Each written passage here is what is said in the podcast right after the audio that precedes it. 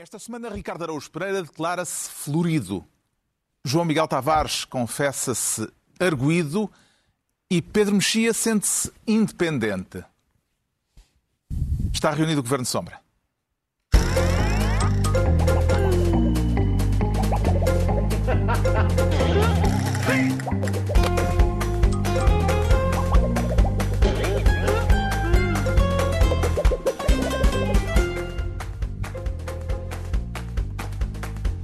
Viva, sejam bem-vindos. No final da semana em que ficámos a saber que vamos continuar confinados pelo menos por mais um mês, embora esteja também em aberto a possibilidade do confinamento se prolongar até depois da Páscoa, ou seja, para lá do dia 4 de abril.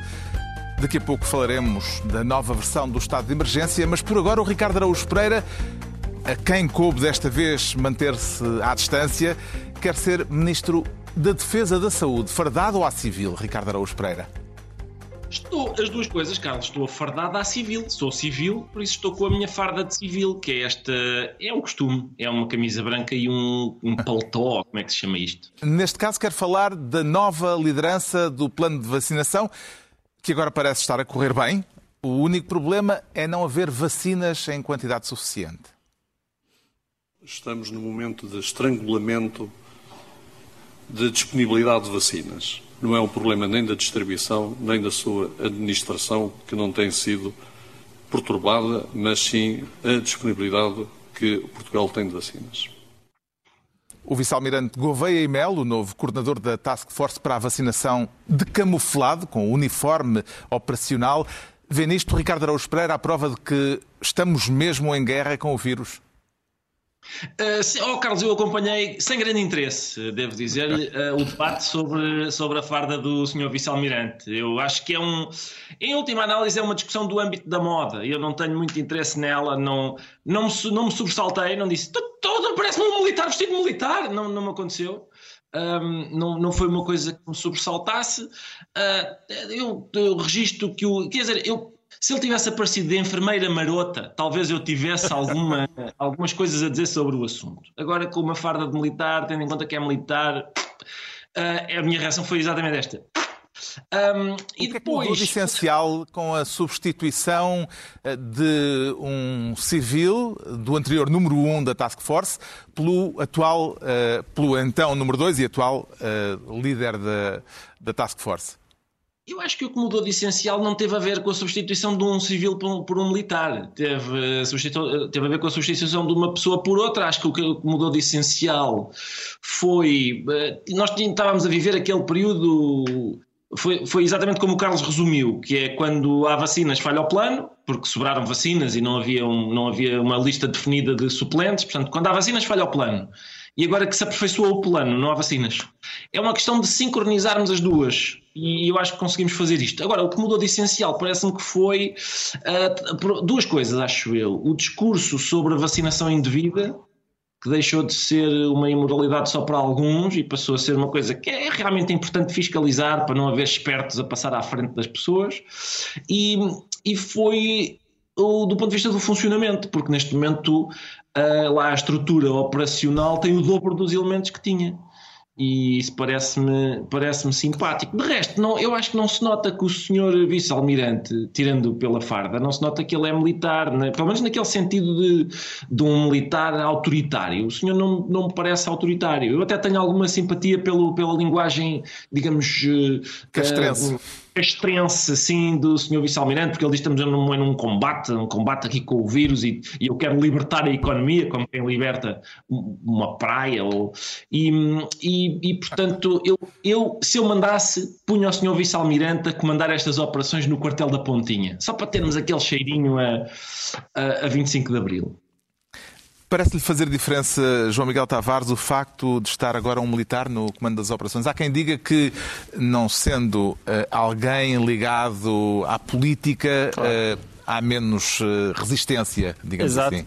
Entre as pessoas que disseram isso fomos nós próprios no nosso Sim. último programa, já, onde, onde já referimos as vantagens da substituição do Francisco Ramos por um militar que então, é mas esse, isso mesmo... é uma lógica que se deve estender a, outras, a outro tipo de, de estruturas desta natureza. Ou seja, é, é sempre melhor ter um militar para não haver não, alguém não, a questão ligado é que não à há... vida política. Não, não, não, não há em muitas estruturas. O que, é, o, que é, o que acontece é que nós sabemos que há coisas que o militar, em princípio, não fará. Não tenho nenhum especial fetichismo pelos militares, mas a, mas a ideia de que uh, um militar não vai fazer piadas políticas, como fez o anterior coordenador, de certeza que não vai fazer. Uh, e, portanto, isso... Certo. E quando errar, uh, a culpa não será de uma qualquer ligação partidária aqui, quando houver alguém, uma vereadora numa Câmara que, meteu, que, que, que aproveitou a sobra de uma vacina e afinal era do PS, do PSD ou do Bloco de Esquerda ou gostava da Marisa Matias.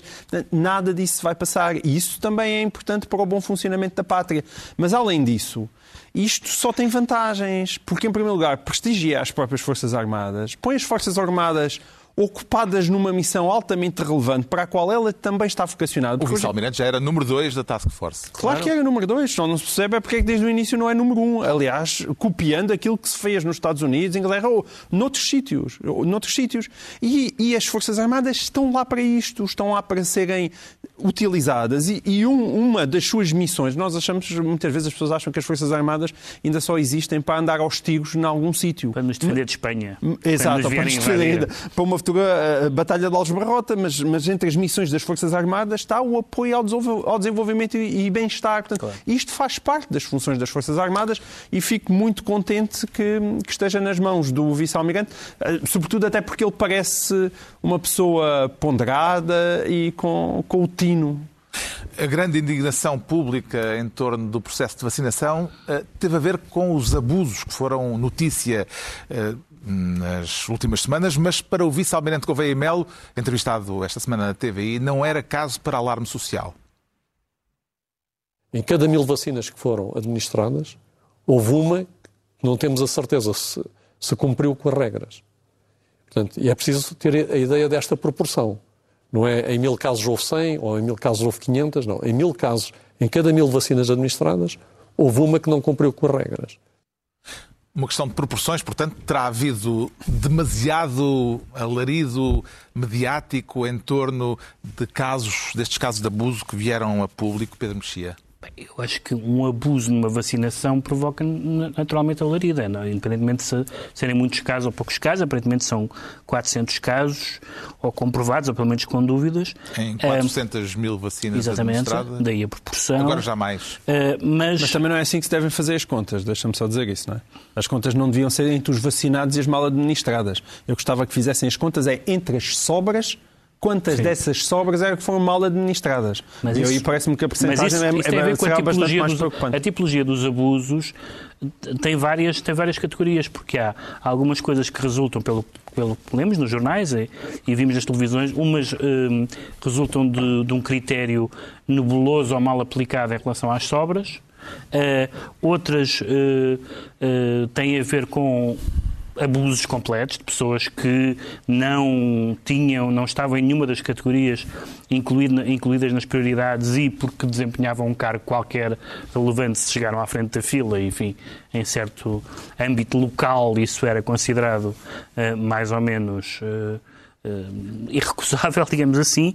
E a terceira é aquelas pessoas que fizeram aquelas interpretações jurídicas extensivas manhosas, que é eu não sou não sou da, não sou da direção, de, não sou da direção, mas sou sócio, sou presidente honorário de uma reunião anual, esse tipo de coisas. É? Aproveitar é? as, uh, uh, claro, e, e, as malhas. E isto, isto, isto resolve-se, por um lado, com fiscalização, mas também, mas também se resolve com regras claríssimas que se, que se olhe para um papel e diga não, não, o senhor não pode. Há, uma, há um, um é caso. É vez, o bombeiro, não é a senhora da pastelaria. Uma vez, quando eu me fui matricular nos anos da faculdade, para mal dos meus pecados, uh, houve, uma, houve, um, houve um, um, tipo que estava à minha atrás na fila e que era filho de alguém importante, que furou a fila e foi para a frente.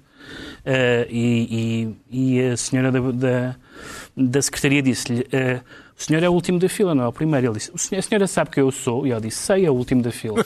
e, portanto, às vezes é simplesmente preciso alguém que diga isso. O senhor é, é o último, da, fila. da, fila. Entregamos ao Ricardo Araújo Pereira a pasta de Ministro da Defesa da Saúde.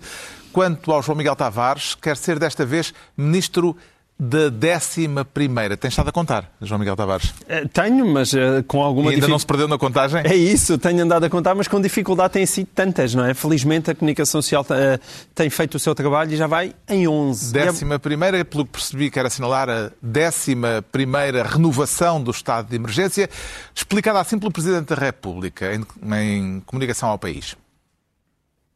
Temos de manter o estado de emergência e o confinamento como os atuais, por mais 15 dias e apontar para prosseguir março fora no mesmo caminho, para não dar sinais errados para a Páscoa. Tudo sem crises políticas. Tudo sem cenários de governos de unidade ou salvação nacional. Não se conte comigo para dar o mínimo eco a cenários de crises políticas ou eleitorais. Já nos bastam a crise da saúde e a crise económica e social. Marcelo Rebelo de Sousa a tirar o tapete aos adeptos de um governo de iniciativa presidencial e a avisar que o confinamento está para durar. Pode concluir-se que o Presidente e o Governo, eh, João Miguel Tavares, continuam alinhados na estratégia de combate à pandemia? Eu já tive mais certezas. Eu não me parece que seja essa a primeira conclusão que se tire deste discurso. Evidentemente, Marcelo Rebelo de Sousa coloca de lado aquilo que para quase todas as pessoas parece uma hipótese completamente estapafúrdia, que primeiro foi lançada por Miguel Sousa Tavares e depois pegou fogo à pradaria mediática, digamos assim, que esta ideia de um governo de salvação nacional, da iniciativa presidencial, com as sondagens continuam aí a sair com, com o PS na casa dos, dos 30 e muitos por cento, quase 40 por cento, com António Costa, o líder ainda assim mais popular depois do Marcelo Rebelo de Sousa, tudo isso me pareceria uma, uma ideia evidentemente absurda mas eh, em relação à sintonia António Costa-Marcelo Rebelo de Sousa, não me parece que tenha sido assim tão claro esta semana. Nomeadamente porque o tema que eu queria trazer para aqui, além deste lado do 11 primeiro, que é para nós termos na cabeça que isto já vão 11 estados de emergência consecutivos, e é bom que também não nos habituemos a isto, porque existe uma gravidade própria deste excesso de limitações das nossas liberdades tem a ver com o facto de uh, Marcelo Rebelo de Sousa colocou números. Colocou números, tanto aqui como depois no, no, no, seu decreto presidencial, coisa que António Costa não fez. E eu sou pelos números. Se vocês bem se recordam, em março, eu até na altura fui até bastante gozado por estar a dizer que precisávamos de uma luz ao fundo do túnel e precisávamos de datas. E as pessoas diziam, como é que é possível datas ou não datas? Ora, eu, eh, nós precisamos sempre disso. Nós precisamos sempre disso. E agora, à medida que os números começarem a descer, cada vez vai haver mais vozes a pedirem reabram, reabram, reabram. Nomeadamente na questão das escolas. E eu acho muito importante Marcelo Rebelo de Sousa ter dito isto. Temos até à Páscoa para descer os infectados para menos de 2 mil e para que os internamentos e os cuidados intensivos deixam dos mais de 5 mil uh, para perto de um quarto desses valores. É estes números que ele depois também colocou em relação ao, ao, ao, aos estabelecimentos de ensino, nomeadamente afirmando que é necessário um plano concreto, faseado, com datas e critérios objetivos de saúde pública para a reabertura das escolas, isto para mim é absolutamente fundamental. Eu gostava de saber, enquanto, mais uma vez, pai em casa, com quatro filhos, a estudar a partir de casa e, eu, e, e, e com perfeita consciência do que é o impacto disso, ainda assim numa família muito privilegiada, o impacto genuíno que aquilo tem nas crianças, eu quero saber quais são os números. Eu quero saber a partir de, de quantas pessoas, olha, chegamos aos 2 mil infectados, podem voltar para a escola, ainda que não sejam todos. A mais pequenina pode voltar para a escola. Isso é muito, muito António Costa diz que é prematuro estar pois, a falar pois, em é desconfinamento é nesta altura, não, é, porque pode, pode criar eh, uma ilusão de que está para breve. Certo, mas pode ser prematuro se quiserem em termos de datas, mas, em, mas não em termos de números de infectados. Digam, olha, a partir de 2000 as escolas, as escolas podem reabrir. Isso é muito importante para os pais saberem. Antes da comunicação ao país do Presidente da República, o Primeiro-Ministro já tinha anunciado que vai ficar tudo exatamente na mesma, com uma única exceção. Aquilo que o Governo como regra é manter tudo exatamente como está. Portanto, não há venda de, de, roupas, não há venda de nenhum bem não essencial, mantém-se tudo como está. A única exceção é a que resulta do decreto do Sr. Presidente da República que nos proibiu de proibir a venda de livros escolares, de livros e material escolar, nos estabelecimentos que se mantêm abertos, ou seja, supermercados e hipermercados. Viu uh, significado político, João Miguel Tavares, uh, no facto do Presidente da República exigir desta vez uh, um plano faseado de reabertura das escolas. Estava justamente a falar Sim. dos números, das métricas para o desconfinamento e do Primeiro-Ministro dizer que ainda não é a altura para voltarmos ao desconfinamento. É, é, é isso que, que estávamos a dizer. Eu acho fundamental, nesse aspecto, acho fundamental uh, seguir a linha marcelista. Mas interpreta isso como uma dissensão Uh, na estratégia de combate à pandemia? Eu acho que não é apenas... ser. Aparentemente há aqui uma dissensão, no sentido em que desta vez. É, é curioso isto, isto realmente isto, uh, uh, é uma espécie de baile em volta da pandemia, porque no início parecia que era António Costa que queria, eh, que queria critérios mais apertados e, e Marcelo queria um, um, queria um confinamento mais apertado e neste momento é Marcelo que está a insistir para deem números concretos, coloquem metas e, e António Costa que parece que está agora na linha dura a dizer ainda não é tempo para isso.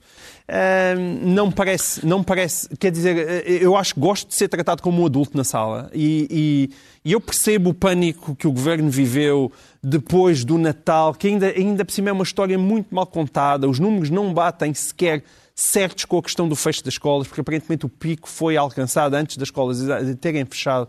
E é bom que pelo menos tenhamos os números em cima da mesa e saibamos a partir de que número é que os pais que estão outra vez em casa, alguns deles em teletrabalho, sem nenhumas condições para trabalhar, podem esperar que os seus filhos, ou pelo menos os mais novos, aqueles até 12 anos, voltem às escolas. Como é que vê a possibilidade, Pedro Mexia, do confinamento ainda poder vir a durar mais mês e meio? Bem, eu compreendo todas as inquietações e todas as uh, a, a, fadiga do confinamento e tenho simpatia, aliás, por boa parte dos ideais libertários, mas não sou não sou um adepto de ideais de restaurantes Exato, não sou, cantarem, não sou, a, cantarem a grândula. Não sou, bem, podem cantar o que quiserem, não sou adepto de, de, de, de, ideias libertárias em tempos de confinamento, um confinamento que é Uh, consensualmente, já lá vamos à palavra consenso, consenso um, uh, é consensual que é necessário, faz parte, faz parte das. Uh, daquilo que temos que fazer, dos sacrifícios que temos que fazer. Mas queria dizer duas coisas, uma sobre o consenso e outra sobre uh, o desconfinamento. Uma, a, a, do consenso é a ideia da, do, do Primeiro-Ministro pedir consenso entre os cientistas. Um, a, a, o pedido de consenso entre os cientistas tem duas características curiosas. Uma é que não é possível. Basta ter seguido a discussão em qualquer país para se perceber, já nem vou falar do caso da Suécia, que não há consenso, não, como aliás não costuma haver consenso sobre a maioria das coisas, incluindo as científicas. Em Até segundo... porque os cientistas são de diferentes áreas e uh, o ângulo de abordagem também varia Exatamente. consoante a área científica e, por outro lado, preocupa-me um bocadinho, preocupa-me um bocadinho que a procura de consensos, de, ou que a exigência de consensos dos cientistas seja uma forma, mais uma forma, neste, neste velho jogo que já dura seis anos, de passar culpas. Porque se, se houver uma opinião científica consensual, a culpa é dos cientistas que disseram todos a mesma coisa. E, portanto, isso inquieta-me um bocadinho, tendo em conta o historial do governo noutras matérias que não esta.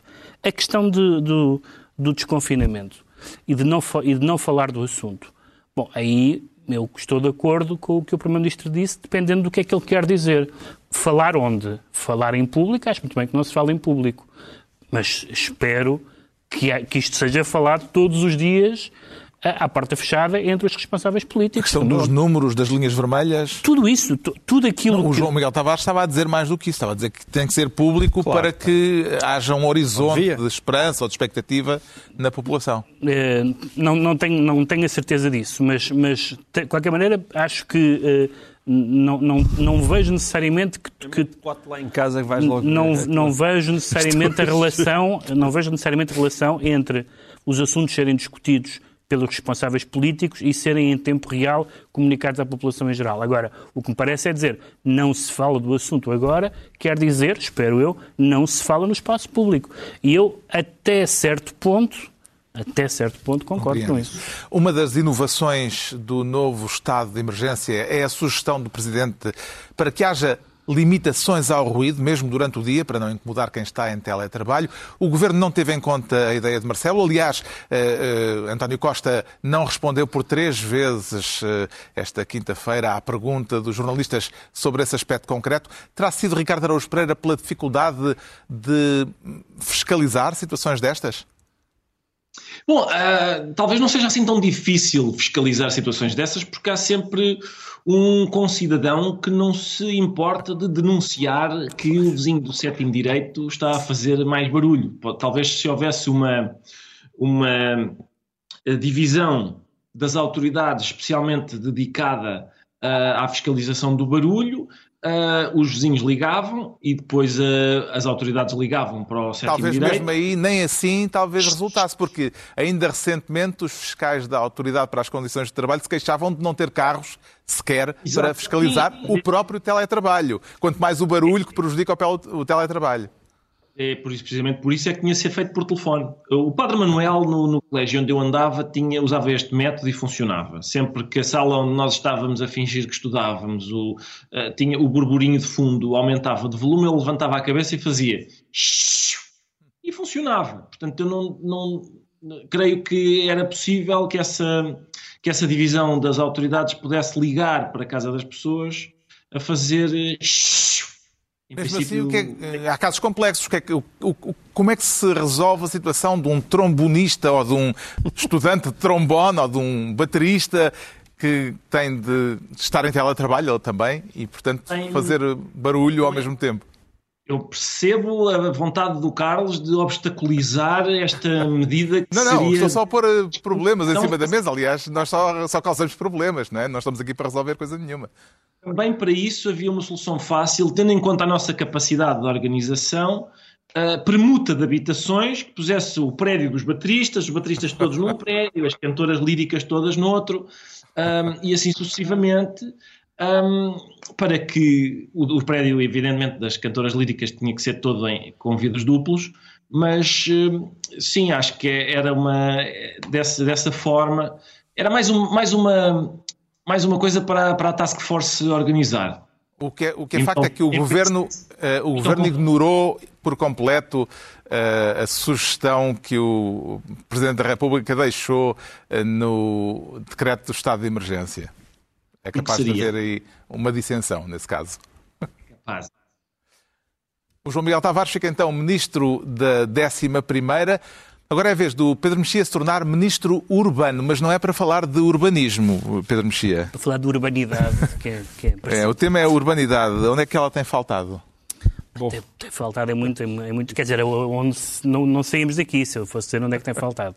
Mas, Isto vem a propósito das intervenções públicas sim. da bastonária da Ordem dos Enfermeiros, uhum. uh, intervenções que estão a gerar contestação e mal-estar mesmo dentro da classe que Ana Rita Cavaco representa. Sim. Há uma, há uma discussão muito interessante uh, entre uh, ocorreu há uns anos entre, entre dois, dois conservadores americanos, um pró-Trump e um anti-Trump, um, e, o, e o defensor do Trump acusa o outro de sobrevalorizar a civilidade, dizendo que a civilidade é uma virtude secundária.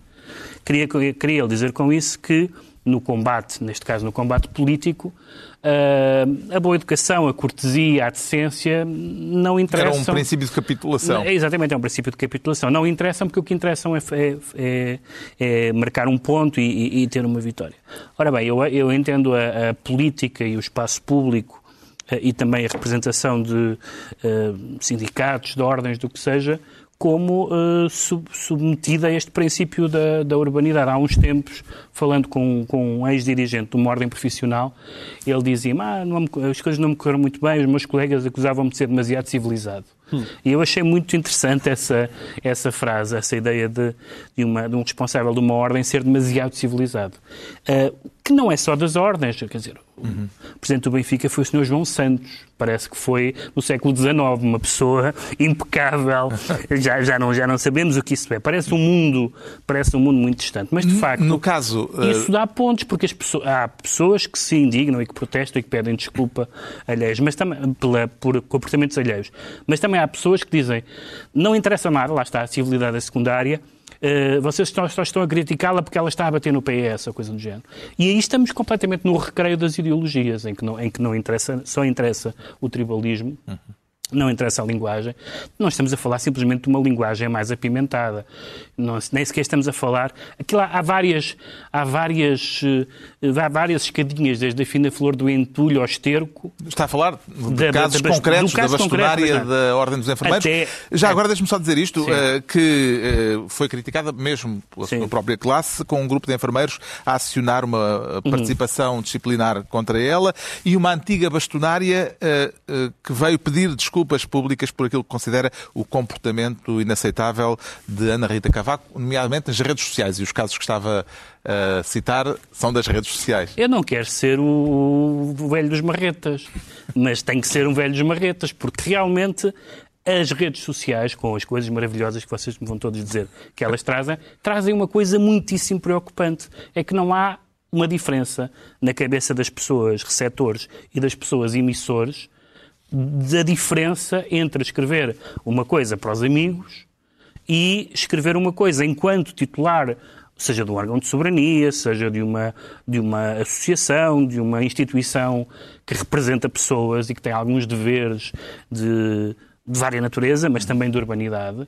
E, portanto, estamos a, estamos a falar de, de coisas que vão, como eu digo, desde a da fina flor do entulho ao esterco até aos cumprimentos ao pai que já morreu. Estamos a falar de um, de um grau de javardice muito avançado. Certo. Mas tens que me dizer qual é que era o Facebook e o Twitter do Alberto João Jardim aqui há 15 ou 20 anos. Não, não, não é isso. O problema não é esse. O problema é que isso se tornou generalizado. O Alberto João Jardim era notório claro. por ser a pessoa que, e depois, entretanto, tivemos, não estou a comparar com este caso, mas tivemos, por exemplo, Marinho e Pinto, que já foi um bastonário muito fora do comum em termos da liberdade expressiva uhum. que, que se permitia, e, portanto, isso que era a gente falava no Alberto João Jardim porque era o Alberto João Jardim. Quem é que se cede? É o Alberto João Jardim. Hoje em dia isso é, uma, é quase um novo normal. Uhum. Estamos perante um caso de liberdade de expressão ou de abuso de liberdade de expressão, Ricardo Araújo Pereira? Uh, depende das coisas ditas, Carlos. Uh, e a lei é muito clara. Caso não, é? da... não, estamos a falar do caso concreto da bastonária eu da sei, Ordem eh, dos Enfermeiros. Mesmo nesse caso, se há difamação, ou seja, pelos vistos, ou foram, há pessoas que são acusadas de terem cometido ilegalidades que não cometeram, se há difamação, a lei pune esse tipo de uh, declaração.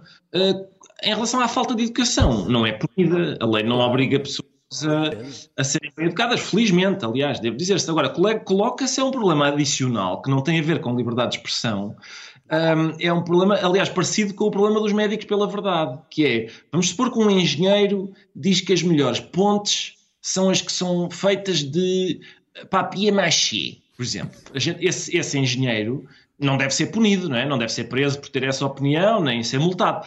Agora, a gente pode é pensar se ele pode ser engenheiro tendo essa opinião, se alguém, alguém em princípio terá de ir averiguar se ele pode ser engenheiro. Do mesmo modo, será que uma bastonária não tem o dever de não ser rasca na internet? Isso é outra questão também que alguém há de ter de avaliar. Os enfermeiros, é, seguramente, em primeira instância, não é? Exatamente. O Pedro, o Pedro estava a falar nisso, ou seja, na, na no modo como as pessoas usam. Eh, eu, eu ouço muitas pessoas que têm uh, redes sociais a dizerem que a sua uh, página de Facebook, ou o seu Instagram, ou o seu Twitter são, são a minha casa. São a minha casa. Eu aqui, até por exemplo, para justificar, porem fora de casa as pessoas que não se comportam como, como queriam. Eu acho muito perigoso essa ideia de que aquilo é a casa. Uh, porque em casa nós dizemos coisas que não dizemos no, em público. E o certo é que aquela, a, casa, como lhe chamam, aquela é, é pública. Mesmo as, eu, eu não tenho redes sociais e sei de imensas coisas que se passam nas redes sociais porque aquilo transpira cá para fora. Aparece na imprensa, aparece na, nas redes sociais das pessoas que me rodeiam. E, portanto, aquilo é, às vezes dá essa sensação de que as pessoas não, não compreendem que, que estão a falar em público, na verdade. Não sejas modesto, Ricardo. Eu devo dizer que tu, entre as pessoas que não têm redes sociais, és a pessoa que mais sabe o que se passa nas redes sociais. Com certeza, não é difícil. Não é difícil. É o que faltava. Não, atenção. É... Parabéns. Isto é um parabéns, um parabéns sincero são ditas em público, é natural que, que o público uh, as ouça. Do seu ponto de vista, João Miguel Tavares, aquilo que a bastonária da Ordem dos Enfermeiros diz e escreve publicamente, nomeadamente nas uh, redes sociais, vincula de algum modo a classe que ela representa? Claro que vincula. E como é evidente, eu estou de acordo com o, com o Ricardo, embora ele na semana passada, nós na, na altura não tivemos oportunidade de, de divergir sobre o tema, parece-me ter tido uma opinião ligeiramente divergente em relação àquele polícia que fez as, as, as, as tais declarações. Eu acho que os membros, que, este, que estas pessoas, evidentemente, estão vinculadas. Pessoas que tenham uma intervenção uh, diferenciada no espaço público. E também vale para jornalistas, vale para políticos. É evidente que vincula. E, portanto, esta senhora, que cada vez mais parece estar-se a transformar num André Ventura com bata azul, uh, convinha conter um, bocadinho aquela linguagem, embora talvez algum, muitos enfermeiros, há enfermeiros que manifestamente não gostam e manifestaram-se esse propósito, mas ela, como, como disse, foi votada Sim. e teve uma votação recorde por parte do, do seu eleitorado. O Pedro Mexia fica assim ministro eu acho que, eu urbano. Acho, desculpa, pronto, estás a interromper. Eu acho que o Ricardo Agus Pereira em casa dele estava cheio de vontade de me responder. Ele é, capaz mas, de estar cheio de vontade, de mas agora. não sei se temos... Uh... Ah, não estava? Peço desculpa. Era, é porque esse senhor agente da autoridade que falámos na semana passada não é bastonário da polícia. Pá. Há aí uma diferença ah, grande.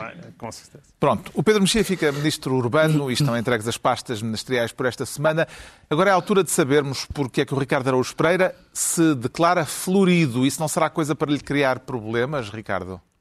Não é, Carlos, é um grande orgulho para mim eh, poder introduzir pela primeira vez no Governo Sombra o tema da topiária. Vamos falar um bocadinho de topiária, vamos abordar a questão dos conjuntos plurais, se faz favor. Ora, até que, a Câmara enfim... de Lisboa está com digamos, um problema uh, em mãos uh, que, por, uma, por causa de uma polémica que mete flores. Uh, é o que é que tem a dizer uh, sobre o abaixo assinado em defesa dos brasões da Praça do Império? Nada. Eu, eu acho bem que haja debate. Acho bem que haja debate nestas questões.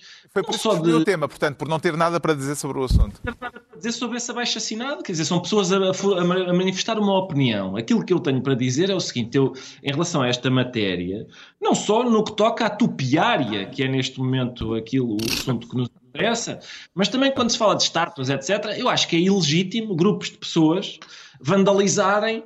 Hum, quer as estátuas, quer. Vamos supor que alguém uh, cometia um atentado contra esta tupiária. Eu também seria. também, ficaria, também seria contra. Agora, as instituições democráticas, acho eu, têm o direito de definir a paisagem urbana, por exemplo, e aliás, aqui neste caso, o que aconteceu foi. Ah, é ótimo, aliás, que haja debate, por isso é que eu acho, uh, acho excelente que haja um abaixo assinado num sentido, provavelmente há opiniões noutro. É assim que em democracia a gente decide o que, como é que os espaços à nossa volta uh, são, e portanto isso é excelente. Agora, o que me interessa especialmente neste assunto é que o que está em causa são uns brasões, uns conjuntos de flores uns conjuntos florais que reproduzem brasões que estão na Praça do Império. Um, e há pessoas que acham que esses brasões devem ser recuperados e, e, restaurados à sua forma, à forma como foram pensados, e outras que acham que a praça deve ser remodelada. São duas posições estimáveis. A questão é a seguinte: o processo decorreu da seguinte forma. Em 2015 foi lançado um concurso de ideias.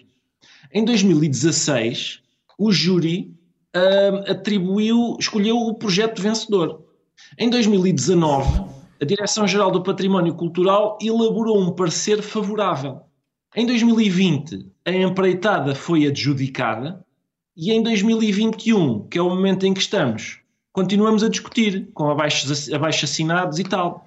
Portanto, o que eu, eu tenho uma proposta, como se diz agora, disruptiva para esta topiária que era nós uh, fazermos o, instalarmos na Praça do Império conjuntos florais alusivos a este processo, a este processo que começa em 2015 e que em 2021 não está ainda terminado. Como?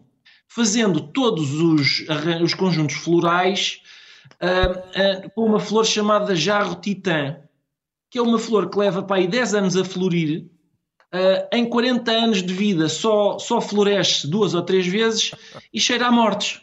Eu acho que é perfeito para isto. Ainda por cima, o seu nome latim, em latim é um, Amorphophallus titano e nós já Amorphophallus? temos... Amorphophallus, porque ela tem, tem a forma... É uma coisa uma... que não se quer. Não, mas nós é que já temos, já temos outros monumentos em Lisboa em forma de amorfofalos e, portanto, uh, até dava alguma coerência à, à nossa paisagem urbana um, e acho que representava, simbolizava melhor, digamos, acho eu, Portugal do que os brasões ou qualquer outra, qualquer outra solução. Depois desta digressão, é morfos, pá. depois dessa digressão botânica, voltando à Praça do Império, uh, Pedro Mexia, entre os signatários da petição estão, por exemplo, os antigos ministros Bagão Félix e António Barreto, uh, também Cavaco Silva, Ramalhianos, ex-presidentes da República. Isto é uma questão ideológica uh, com a direita e a esquerda em campos opostos? Tornou-se, mas não tem que ser necessariamente. Eu, eu, acho que nós falámos aqui já, alguns deste, deste caso, quando ele, quando, quando ele surgiu, e eu devo dizer que, à partida, a minha, a minha uh, simpatia estava com a decisão da Câmara porque simplesmente porque me pareceu bem fundamentada e agora voltou a ser por algumas pessoas, desde o vereador Sá Fernandes até, até artigos na imprensa, Luís Raposo e de outras pessoas. E pareceu-me que, que não era um discurso ideológico e que, portanto, não, não, não supunha uma guerra cultural, eh, porque eu essas realmente não compro. Mas depois eu fiz um apanhado das, das defesas desta intervenção.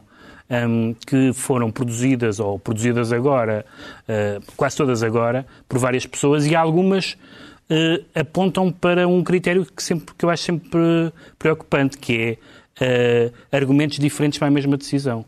Uns dizem, bom, vamos acabar com aqueles, com aqueles brasões por uma questão orçamental, e então tivemos a Junta de Freguesia de Belém a dizer nós tratamos de, de, de, de tratar dos brasões e, portanto, a, questão orçamental ficaria uh, resolvida. Outro argumento era não faz sentido recuperar brasões de colónias que já não existem. Isso é como dizer que vamos fechar o palácio, qualquer palácio, porque já não há monarquia, quer dizer, não, não, e a Praça do Império também já não há Império, chama-se Praça do Império e nunca mais acabava com isso. E, sobretudo, o argumento que eu acho que pode ser sério um, do ponto de vista uh, patrimonial, não tenho a certeza que seja sério do ponto de vista político, é, que, é, que é esta justificação. Não. Nós vamos, estes brasões foram lá postos em 1961, 20 anos depois do projeto original de Cotinelli, Cotinelli Telmo, que foi feito no, no âmbito da exposição do mundo português, e o que nós queremos é retornar à origem inicial da exposição do mundo português de 1940, com, cujos valores, aparentemente, a Câmara uh, de Lisboa subscreve. E este argumento é bastante bizarro. Pode ser, pode ser digerível, dito por um técnico como por um decisor político de esquerda dizer não, não, nós queremos uh, respeitar é a exposição, a exposição no mundo português, o apogeu da propaganda do Estado Novo. Portanto, isso uh, são demasiadas desculpas uh, divergentes, embora eu tenha uma mente aberta em relação ao assunto, mas não gostei da, dessa dissonância argumentativa. E em relação aos signatários deste abaixo-assinado, sente uh, João Miguel Tavares uh, que se pode encontrar nele um pendor nacionalista ou vê apenas a intenção de preservar património? Eu, eh, quer dizer, os signatários terão que responder por eles. Eu, eu... Do que é público, do que eles Sim. disseram e do, do eu, próprio texto. O problema aqui é o contexto da discussão. O problema é o contexto da discussão. Eu não tenho nada contra que a Câmara decida eh, mudar ranchos florais que foram decididos na década de 60, francamente. Nada, absolutamente nada. E, portanto, eu estou basicamente de acordo com aquilo que disse o Ricardo. Isto não é derrubar uma estátua, como não é igual o gesto de derrubar uma estátua ou colocar ou remover uma estátua do espaço público para a colocar no museu. Não é a mesma coisa. Subscreve o Morfofalos. Eu, eu, eu, subscrevo, não subscrevo o Marfo Falos porque não conheço, mas deve ser uma magnífica planta. Agora, subscrevo, é, subscrevo as preocupações, porque isto, isto cai é no ambiente do cancel culture e de, de facto, do derrubo das estátuas e do ataque a uma espécie de ideia de história.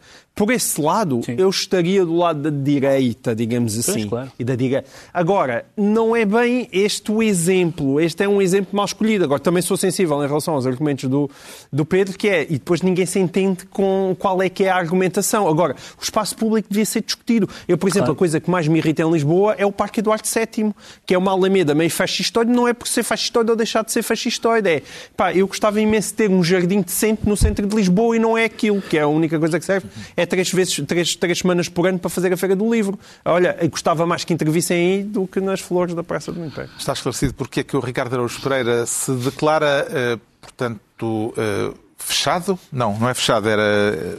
Era o quê? Florido. Florido, florido. florido. Quanto ao Pedro Mexia, diz sentir-se independente. Está a pensar candidatar-se nas próximas autárquicas, Pedro Mexia? Sim, sim, o povo exige, claramente. A tarefa uh, para os independentes parece estar agora mais difícil com a nova lei autárquica. Uh, como é que entende as novas regras aprovadas no ano passado e que estão a ser contestadas por autarcas independentes? Sim, as regras são eh, a típica regra mudada para uh, influir sobre o resultado. O que é, que é mais questionável na nova lei? É, é, é a desigualdade. É assim, neste momento há 17 presidentes de Câmara eleitos por movimentos independentes e parece que cerca de 400 presidentes de, de juntas de freguesia e tende a crescer, até porque há fenómenos de dissidência e tudo isso. E é bom para a democracia haver movimentos independentes, e além do mais há um espinho cravado nos dois maiores partidos, que é a Câmara do Porto e Oeiras também, embora essa parece que está em vias de resolução.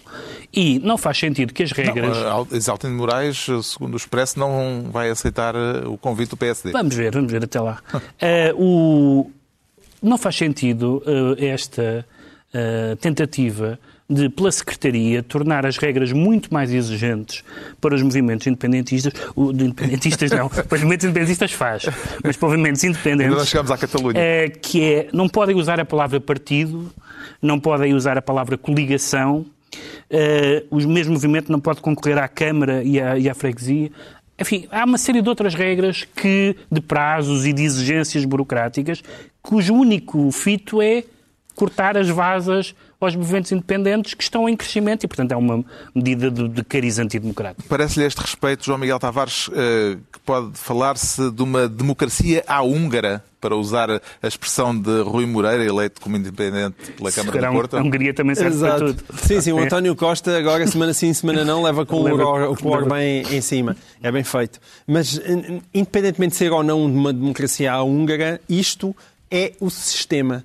Muitas vezes, quando nós andamos com Toda conversas de antissistema, antissistema, o que é que é o antissistema? Mas o que é que é o sistema? A gente pergunta, mas o que é que é o sistema? Vocês andam sempre a falar de antissistema. O sistema é a democracia. Não, não. O sistema não é a democracia. O sistema é isto. É uma democracia fechada em que quem está fora que tem cada vez mais dificuldade de entrar. Vendo isto, Ricardo Araújo Pereira, como acusa a Associação de, dos Autarcas Independentes uma forma de ditadura do Centrão? Não, não, nem pensar, Carlos.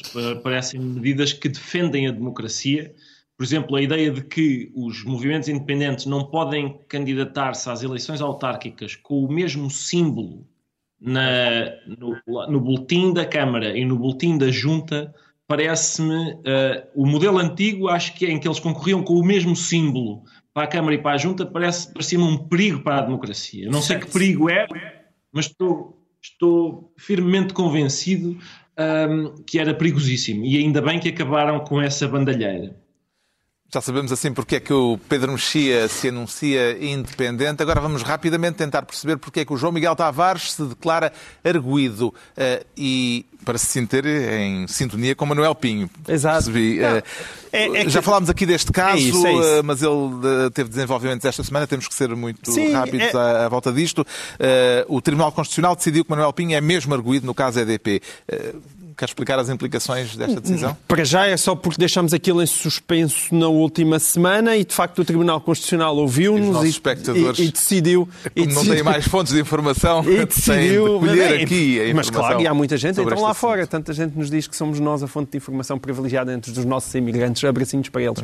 é, é, é, importante, de qualquer forma, conhecer a sequência disso. Manuel Pinto foi constituído arguido, arguido pelo Tribunal Constitucional, o que representa uma derrota para Manuel Pinto, como é evidente, e uma derrota também, mais uma vez, para Ivo Rosa. E isso eu gostava de sublinhar, porque muitas vezes, entre aquelas pessoas muito garantistas em relação à justiça portuguesa, muitas vezes aponta-se o dedo a Carlos Alexandre, que parece que é o grande selvagem da justiça portuguesa. Mas eu não vejo ninguém perder tantos recursos como eu vejo Ivo Rosa. E eu agora espero ansiosamente pelo depoimento de Manuel Pinho uh, mal posso esperar. Aliás, Há tanta Pinho coisa até, que ele tem para contar. Até avisou que vai queixar-se nos tribunais internacionais, portanto, Queixo, queixo, há de haver queixo, outras oportunidades para falarmos desse assunto e está na altura dos livros.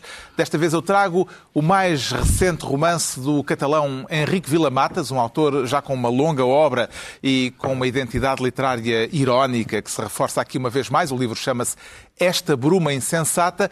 O pano de fundo é o fim de semana de outubro de 2017, em que os nacionalistas catalães declararam a independência da Catalunha. Vem a propósito porque este fim de semana há eleições precisamente na Catalunha, mas esse aspecto político é apenas a, paisagem em que o romance decorre. Aliás, ironicamente, eh, Vila Matas coloca as personagens nesse momento histórico para sublinhar o desinteresse com que elas passam por esses dias. O grande tema da maior parte dos livros de Vila Matas é o, o, desejo de escapar ao mundo concreto, um desejo de desaparecimento, de forma a que a única realidade uh, seja a própria literatura. E neste romance, a personagem principal é justamente um escritor muito reconhecido que foge a qualquer tipo de atenção dos média, à maneira de Salinger ou de Thomas Pynchon, ou mais recentemente de Helena Ferrante, e que com isso faz crescer ainda mais o interesse uh, público sobre si próprio, mais sobre si, aliás, do que sobre aquilo que escreve. A edição é da Teodolito. O João Miguel Tavares uh, sugere esta semana um ensaio sobre um caso histórico algo bizarro.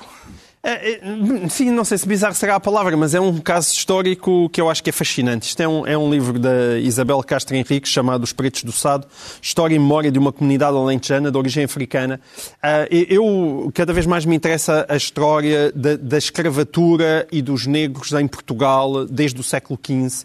E aquilo que Isabel Castro Henriques demonstra é que há uma presença muito forte no Alentejo e depois, a partir do, século, do final do século XVIII, com o desenvolvimento dos campos de arroz e os problemas do paludismo, ah, na zona de Alcácer do Sal, há mesmo uma formação de uma comunidade, que é esta comunidade que então ficou conhecida como os Pretos do Sado. É, é, uma, é uma história absolutamente fascinante que José de Leites Vasconcelos primeiro identificou, o famoso etnógrafo, no final do século XIX. Michael Giacometti, Michel Giacometti depois estudou também até a nível sonoro. Um, e, e, portanto, é, é, daquelas coisas, daquelas histórias incríveis que existem em Portugal e que merecem ser verdadeiramente conhecidas. Portanto, a bizarria a que me referia é o facto de hoje não haver ninguém que se sinta uh, descendente de, de, dos pretos do Sado. Não haver descendente e, do, e, da própria comunidade eh, ter procedido a uma espécie de apagamento cultural Justamente. voluntário para fugir à discriminação. Exatamente. O Pedro Mexia também traz história. Sim, é um livro do professor José Matoso chamado A História Contemplativa, que apesar do título não tem a ver com um tema que, que ele estudou muito e que aliás tem experiência direta, até pessoalmente, que, com, que é a vida monástica e as ordens religiosas, tem a ver com, é um, são vários estudos históricos com um texto introdutório interessantíssimo sobre a sua concepção da história, que ele chama contemplativa, e onde o professor José Matoso fala de questões sobre a, a, diferença entre os documentos e os factos, a utilidade e, a, e, e as limitações da, do uso da história narrativa, da, da, divisão em épocas, a poética da história e, sobretudo, uma ligação muito interessante, como um homem assumidamente religioso, que ele faz entre uh, o tempo, o sentido e uma visão não vou dizer teológica da história, que seria excessiva, mas uma, uma história numa perspectiva também de um crente, sem que isso seja eh, venha macular de forma nenhuma a sua objetividade como historiador. O Ricardo Araújo Pereira traz um livro que serve para marcar eh, um, um acontecimento desta semana, uma efeméride, digamos assim. Sim, como, como Costa não me deixa comprar livros, eu sou fraco a fazer coisas online. Eh, esta semana, a propósito da morte do Jean-Claude Carrière, o, romancista e guionista francês, uh, fui, foi um pretexto para ir ver, uh, lembrar este livro da Teorema, que se chama Tertulia de Mentirosos. É como, como diz o subtítulo, são, são contos filosóficos do mundo inteiro, são, são contos filosóficos de vários uh, uh, tempos e lugares. Saiu também um, um, segundo volume chamado Nova Tertulia de Mentirosos, e é os, os contos filosóficos todos juntos formam uma espécie de uh, Bíblia laica, na medida em que são também uma espécie de. Uh, digamos, em que a gente encontra aqui uma espécie de voz uh, primordial e as histórias que, que, são contadas aqui têm uma, digamos, uma uh, ressonância, lá está, bíblica, mas laica ao mesmo tempo. E argumentista do Buñuel, entre muitas outras coisas. Exatamente. Assim se conclui mais uma reunião semanal. Dois, oito dias, à mesma hora, novo Governo Sombra, com os de sempre, Pedro Mexia, João Miguel Tavares e Ricardo Araújo Pereira.